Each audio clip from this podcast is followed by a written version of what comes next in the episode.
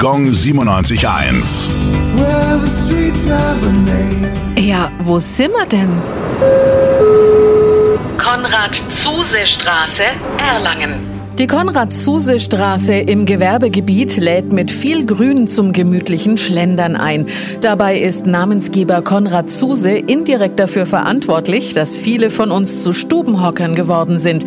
Er hat nämlich 1941 den ersten Computer der Welt gebaut. Der Digitalrechner Z3 wog ungefähr eine Tonne und füllte einen ganzen Raum aus. Kein Wunder bei 30.000 Kabeln.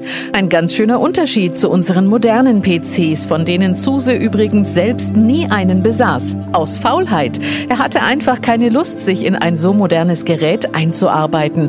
Der Vater des Computers beschäftigte sich aber nicht nur mit Kabeln, Schaltern und Speicherzellen, sondern tobte sich auch als Maler aus. Eines der letzten Gemälde vor seinem Tod 1995, ein Porträt von Bill Gates. Gong 97.1. Well,